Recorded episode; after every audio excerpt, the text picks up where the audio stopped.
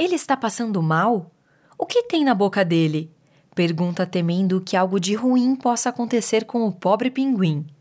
O senhor pinguim comeu muito plástico antes de vir para o museu, explica Tony. Por isso está cuspindo todo esse lixo. Em todo lugar tem plástico, inclusive nos mares de onde vem. Ana lança um olhar tristonho para o amigo pinguim e depois para os outros animais. Coitadinho! E quanto aos outros? A senhora galinha e o amigo terneiro sofreram mutações, diz Tony se referindo aos outros animais deformados. Eles nasceram assim porque onde viviam colocavam muito veneno nas plantações, e isso foi parar na comida e na água que eles bebiam. A pequena cobre a boca com as mãos assustada. As pessoas vão ficar assim também? Tony dá de ombros. Não sei.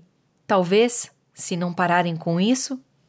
Ana não entende por que os seres humanos poluem os rios, nem por que colocam veneno nas plantações. Até ela sabe que os animais e as pessoas podem sofrer com isso. Triste, ela se despede dos animais e segue Tony, que vai em direção a um corredor com pinturas e quadros. Onde estamos indo agora? Ela pergunta. Segundo piso. O chapéu pode estar lá em cima.